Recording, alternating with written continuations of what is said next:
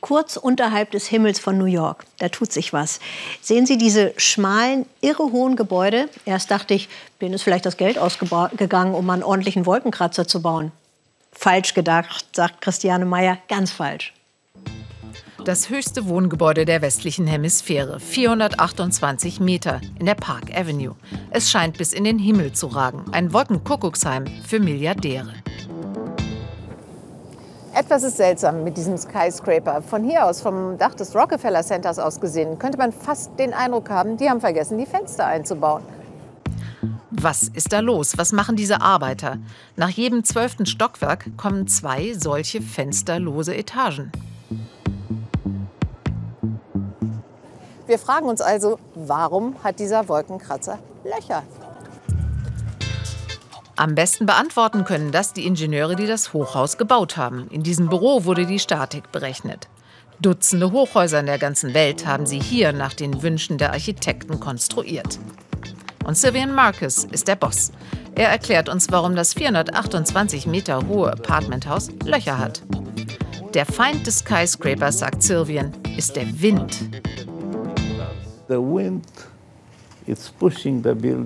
er drückt gegen das Gebäude, genau wie bei einem Segel auf einem Boot. Das Boot kann sich bewegen, das Haus nicht.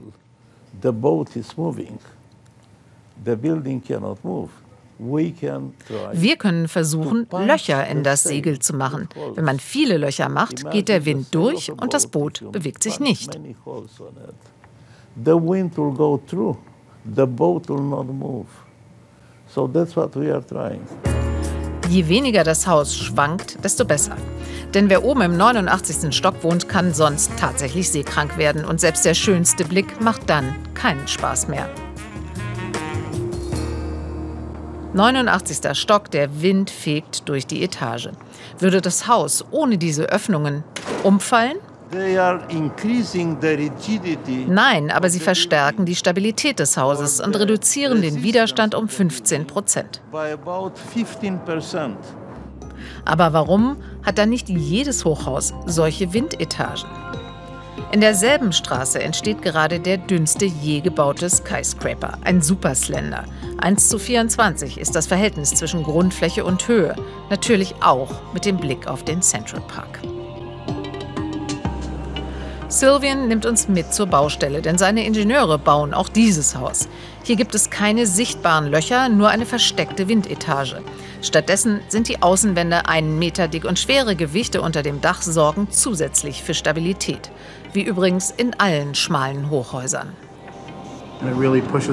Wir gehen wirklich an die Grenze des Möglichen mit den neuesten Materialien und der neuesten Windtechnologie. Und natürlich mit den Menschen, die sind auch bei den modernsten Bauten unentbehrlich. Wir wollen einen Abdruck in der Skyline hinterlassen, ein großartiges Stück Architektur für die gesamte Stadt. Sie werden immer länger, immer dünner, immer exklusiver. In der Straße der Milliardäre am Central Park stehen die Supermodels der Wolkenkratzer wie Mahnmale eines exzessiven Reichtums und Einfallsreichtums. Der Wettlauf um den längsten ist in vollem Gange.